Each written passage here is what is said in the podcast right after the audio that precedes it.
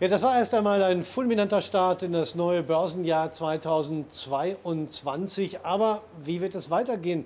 Wird dieses Jahr ein Jahr der Rekorde oder wird die Börse einknicken, weil die Zinsen in den USA steigen? Fragen über Fragen, die ich heute diskutieren möchte mit meinen Gesprächspartnern Christine Roma von der Citigroup. Herzlich willkommen und Patrick Kesselhut von der Societe Generale. Christine Rummer, dieses Jahr 2022, verbinden Sie es eher mit Hoffnungen oder eher mit Befürchtungen, was die Börse angeht?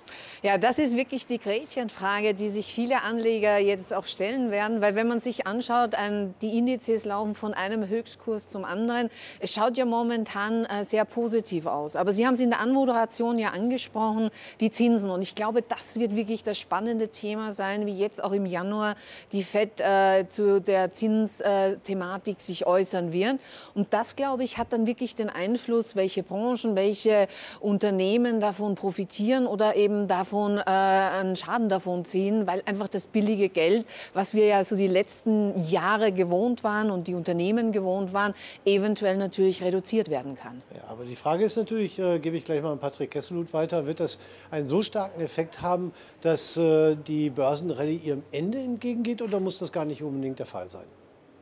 Möglicherweise nicht dem Ende entgegen, aber ich denke, wenn Anleger sich auf eine grundsätzlich höhere Volatilität einstellen, möglicherweise im zweiten Halbjahr, wenn der Zinsschritt denn dann kommt, wahrscheinlich im dritten Quartal in den USA, sollte man vielleicht doch die schwankenden Kurse einfach ähm, mit, mit berücksichtigen und auf sozusagen ja, äh, sich dessen bewusst sein, dass es eben nicht nur weiter nach oben geht, jetzt gerade nach diesem guten Jahresstart, sondern eben äh, deutliche Rücksätze auch der Fall sein könnten, insbesondere natürlich bei Titeln, die schon sehr gut gelaufen sind und hoch bewertet sind, möglicherweise bei den Tech-Werten eben, dass dort die Zinsmaßnahmen vielleicht doch auch eine größere Wirkung äh, entfalten können. Also das heißt, ich, ich sehe schon, da regiert die Vorsicht, Sie wollen sich da nicht unbedingt festlegen. Ähm, wenn wir mal ein bisschen konkreter runtergucken auf den DAX und da mal die Frage stellen, äh, was Corona dann noch bewirken kann. In mhm. äh, den ersten Tagen des Jahres hatte man ja das Gefühl, als äh, wenn der DAX Corona schon längst abgehakt hat. Mhm. Ähm, ist das realistisch oder wird das nicht doch noch einen Einfluss auch auf die deutsche Börse haben mhm. können? Also ich glaube, das hängt einfach wirklich damit zusammen, wie sich jetzt Omikron äh, in Deutschland auch ausbreitet. Ich meine, die anfängliche Panik, die natürlich äh, war, dass sie eben sehr ansteckend ist und dann dementsprechend natürlich auch schwere Verläufe mit sich bringt. Das scheint ja im Moment äh, sich eher darauf hinauszulaufen, ja ansteckend, aber die Verläufe nicht so dramatisch. Das heißt, äh, die Wahrscheinlichkeit, dass man wirklich nochmal einen Lockdown sehen wird, der natürlich sehr negativ für die Wirtschaft ist, ist jetzt im Moment, würde ich mal sagen, im, im, Markt nicht zu sehen. Man hofft halt, äh, dass mit gewissen Maßnahmen, was auch Verkürzung der Quarantänezeit etc., einfach gewährleistet werden kann, dass es nicht zum Zusammenbruch ähm, der Wirtschaft oder der kritischen Infrastruktur kommt. Und ich glaube, das wird wirklich ausschlaggebend sein, was jetzt so die nächsten Wochen, nehme ich an, äh, uns zeigen werden.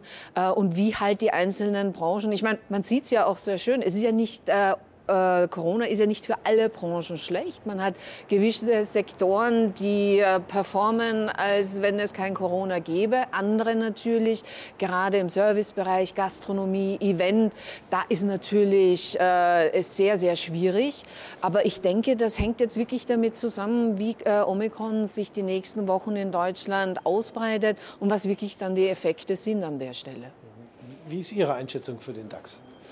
Also die, ähm, die Wirtschaftsprognosen sehen eigentlich ganz gut aus. Da ist sogar ein deutliches Wachstum dann auch in Q2 wieder ähm, zu erwarten, nach Ansicht äh, vieler Experten doch. Das heißt einfach die Thematik, dass Corona sich doch wahrscheinlich dann im Sommer wieder zurückzieht, wie auch im letzten Jahr.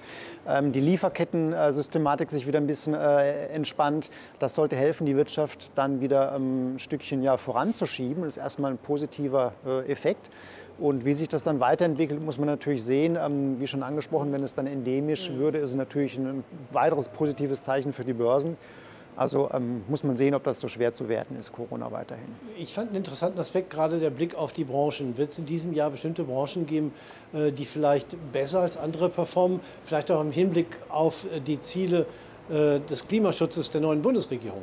Also neben Klimabranchen natürlich, Elektromobilität wird eins der großen Themen sein, aber auch Solar, weil man sieht es äh, auf immer mehr Dächern jetzt in den letzten Monaten kommen äh, Solaranlagen drauf. In den letzten halben Jahren äh, deutlicher Anstieg auch der, des Absatzes von Solarpanelen zu verzeichnen. Das wird sicherlich ein Thema sein, aber auch natürlich Biotechnologie weiterhin. Ähm, hier ist ein richtiger Anschub geschafft worden, auch durch die Einnahmen, die man durch Corona hat. Hier wird in Forschung weiter investiert, das wird sicherlich weitergehen aber auch Themen wie Metaverse ganz spannend, also der Umbau hin zur virtuellen Realität, angeschoben auch durch Facebook, jetzt äh, Meta-Plattforms. Ähm, das wird sicherlich ein Thema sein, was man sich anschauen sollte. Welche Branchen, äh, Christine Rummer, mhm. sehen Sie dieses Jahr vorne? Ja, also ich glaube, äh, wenn man noch den Aspekt der Zinsentwicklung mit äh, einbezieht in seinen Überlegungen, dann äh, müsste man eigentlich für 2022 ganz klar auf äh, Value-Aktien setzen, also im Vergleich zu Growth, Technologie eher ein bisschen vorsichtiger. Kollege hat sie auch angesprochen, sind ja auch schon extrem gut gelaufen.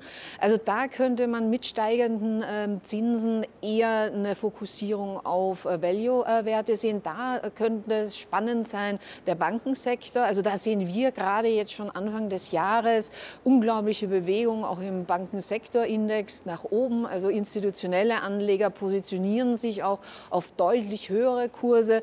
Und das, glaube ich, könnte für Anleger spannend sein, einmal weg von dieser Growth Story Story zu gehen und wieder mal vielleicht ein bisschen langweiligere Value-Werte sich anzusehen, ähm, die da natürlich auch Nachholbedarf dann haben an der Stelle. Ja, und vielleicht sogar auch noch ein bisschen mehr, denn eigentlich müssten man ja Finanztitel, speziell Banken, mhm. zu den Profiteuren steigender Zinsen Definitiv. hinzählen. Oder? Definitiv. Und daher gibt es auch, äh, wenn man sich eben jetzt die letzten Berichte ansieht, deutliche äh, positive Analystenmeinungen auch und, und, und uh, Unterstützungen, die einfach sagen, Bankensektor könnte der spannende Sektor des Jahres 2022 sein. Hat schon öfters geheißen, aber ich denke, uh, dieses Jahr mit dieser Zinsthematik im uh, Hintergrund könnte es vielleicht doch was werden bei den Banken. Ja. Und ähm, dann heißt es ja auch immer wieder, äh, selbst wenn die Zinsen steigen, läuft die Börse erst noch eine gewisse Phase trotz allem gut. Äh, aber wie weit, wie weit kann man sich wirklich darauf verlassen?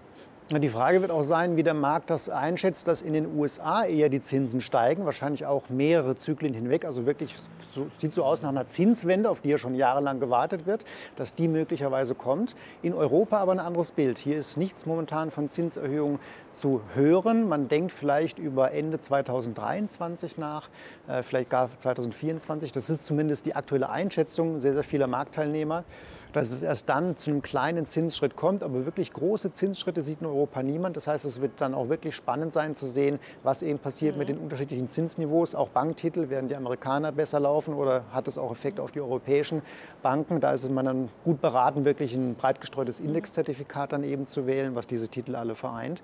Ja. Ähm, aber wie die Börsen darauf reagieren, äh, wie gesagt, spannend zu sehen, denn wenn die Amerikaner sich abkühlen sollten ein Stückchen, hat das sicherlich auch einen Effekt auf den europäischen Markt, weil wenn die Hauptbörse ja, heißt es schön Schnupfen hat, dann hustet eben auch Europa. Ne? Ja.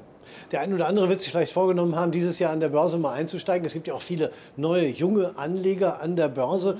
Ähm, wenn äh, wir jetzt mal prototypisch einen Anleger nehmen, der eher sagt, äh, ja, die Börse wird sich mhm. weiter gut entwickeln, ähm, welche Möglichkeiten hätte der, auf relativ einfache Art und Weise in die Börse einzusteigen? Ja, also ich meine, hier bieten sich natürlich, äh, wie der Kollege auch angesprochen hat, Indexprodukte an, eben breit gestreut, dass man entweder sagt, man setzt auf einen speziellen Sektor oder man äh, sagt auf eine Region, um hier einfach äh, sich äh, in den äh, entsprechenden Markt zu positionieren. Dann ist natürlich auch immer abhängig davon, wie der Anleger, wie, äh, was er als Risikoprofil für sich äh, entdeckt hat. Also das wäre, von dem ich jetzt gesprochen habe, der klassische Anleger, vielleicht sogar einen Sparplan aufsetzen, um immer regelmäßig hier in die Produkte anzusparen. Dann gibt es natürlich den anderen Anleger, der sagt, die Börse, da gibt es natürlich auch große Chancen, wenn eben Ideen oder Anlageideen äh, hier vor Ort sind, Biotechnologie etc., wo eben Volatilität auch ein großes Thema ist. Da gibt es natürlich äh, gehebelte Produkte, wo man einfach sagt, man kann so eine Aufwärtsbewegung Bewegung hier äh, verstärkt mitnehmen. Hängt, wie gesagt, steht und fällt immer damit zusammen, was ist das, ähm, was möchte der Anleger erreichen? Möchte er einen langfristigen Vermögens Vermögensaufbau. Da bieten sich Investmentprodukte an. Sagt er hier, ich will Chancen, kurzfristige Chancen nutzen. Dann bieten sich natürlich auch gehebelte Produkte an der Stelle an. Welche Möglichkeiten sehen Sie für den optimistischen Anleger oder auch den optimistischen Trader? Ja, was sich anbietet, ist eben wirklich, wenn dann die Volatilität wieder steigen sollte, eben, ähm, dass man Discount-Zertifikate sich mal genauer anschaut. Das sind Produkte, die, deren Kursentwicklung nach oben begrenzt ist, äh, bis zum gewissen Kurslevel. Aber ist das das Richtige für den Optimisten? Der denkt ja, es geht nach oben. Ja, gut, der Optimist, der geht long mit einem Hebelzertifikat ja. oder mit einem Faktoroptionsschein beispielsweise, ja. gar keine Frage. Aber für den Anleger, der eben sozusagen eine gute Phase auch nutzen möchte von Kurserholung, ja. äh, bietet auch ein Discount-Zertifikat Chancen. Denn natürlich ist die Entwicklung nach oben hin begrenzt, aber dadurch, dass ich günstiger einsteige, habe ich auch eine entsprechend positivere Wertentwicklung und gleichzeitig einen Puffer eben gegen fallende Kurse. Also nicht ganz unspannend. Trotzdem, natürlich, wer sehr optimistisch ist, der nutzt solche Phasen der Korrektur, um dann wirklich long zu gehen. Ja, aber jetzt haben Sie im Grunde schon den anderen auch mit angesprochen, wobei Discount-Zertifikate kann man gar nicht so zuordnen, optimistisch, pessimistisch. Äh, die sind ja auch gerade für Seitwärtsphasen gut geeignet. Richtig, und es gibt in der Regel auch nicht jetzt den Anleger, der rein optimistisch ist und nur Long-Produkte hat. In der Regel hat man ja ein Portfolio, möglicherweise ETFs, Sparpläne und dann ist so eine Ergänzung beispielsweise ein Hebelprodukt oder ein Discount-Zertifikat als solches ist zu betrachten und nicht ja. als ausschließliches Investment. Und, und Vielleicht kann man, wenn ich kurz einhaken darf, beim Discount-Zertifikat auch ähm, die äh, Annahme geben, dass man einfach sagt, das ist so ein Vehikel, um in eine Aktie einzusteigen. Wie der Kollege sagt, man kauft dir das Discount-Zertifikat mit einem Discount zum aktuellen Aktienkurs. Gut, schließt die Aktie über dem äh, Cap, dann bekomme ich meine Maximalrendite. Sollte aber trotz allem eine länger anhaltende Korrektur Korrektur sein oder die Aktie fällt halt äh, stärker als erwartet, dann bekomme ich halt dann die Aktie, habe aber sie billiger erworben, als wie wenn ich sie heute zum aktuellen Kurs gekauft habe. Also es kann so ein Übergangsvehikel sein, man geht in den Aktienmarkt, aber mit äh, mhm. Discount, mit Risiko ein bisschen rausnehmen und wenn ich dann am Ende des Tages die Aktie bekomme, dann ist es ja genau das, was ich hier haben wollte, auch in, im äh, Markt investiert zu sein. Ja, aber auch derjenige, der, der fallende Kurse mhm. befürchtet, muss ja nicht börsenabstinent bleiben. Auch da gibt es Möglichkeiten. Was bietet sich da an? Gut, es gibt natürlich Produkte, die aktiv von fallenden Kursen profitieren. Das sind dann eben Short-Produkte. Da gibt es klassische Optionsscheine, die gleich doppelt profitieren in aller Regel, weil eben auch die Volatilität steigt. Also ein schönes Vehikel tatsächlich für solche Marktphasen. Aber auch die Turbo-Optionsscheine sehr beliebt, zum kurzfristigen Einsatz eher mit transparenterer Preisbildung, aber dafür eben dem Knockout-Level, was man äh, im Auge halten sollte. Das ist das Niveau, wo diese Produkte vorzeitig ausnocken und dann auch wertlos verfallen können. Also hohes Risiko natürlich auch entgegengesetzt jetzt dann dem Hebel. Und es gibt für Anleger, wollen wir es mal so sagen, die von fallenden Kursen oder von fallenden Kursen ausgehen, auch Reverse-Produkte, Reverse-Bonus beispielsweise, kann man sich auch anschauen. Das sind Produkte mit einem Sicherheitspuffer, die von fallenden Kursen eben profitieren und je nachdem, wie stark die Kurse steigen, auch nicht unmittelbaren Verlust erleiden, erst wenn die Kurse sehr, sehr stark steigen würden. Und wäre vor allen Dingen nicht mit einem solchen Hebel ausgestattet und damit Richtig. ein bisschen nicht ganz so risikoreich. Mhm. Ähm, was, was würden Sie da, Christine Romer, mhm. für, den, für den Pessimisten am mhm. ehesten sehen? Ja, also wie gesagt, wenn man jetzt wirklich sagt, ich habe äh, fallende Märkte vor Augen und will davon profitieren, äh, sind die Produkte, die der Kollege angesprochen hat, genau das richtige Vehikel. Aber es gibt natürlich auch den äh, Anleger, der sagt, ähm, ich habe eher den Absicherungsgedanken. Das heißt, man hat ein äh, Portfolio bestehend aus Aktien, äh, Long-Positionen, Informationen und kann eben dann mit diesen Produkten sein, äh, äh, seinen Wert eben absichern. Das heißt, entweder man den aktuellen oder man sagt, ich erlaube diesem Portfolio ein bisschen zu schwanken, und, aber ab minus 10 Prozent, minus 15 Prozent, da will ich äh, eine Sicherheit äh, mir einbauen. Das geht eben sehr schön mit Put-Optionsscheinen, um eben wirklich Portfolien abzusichern.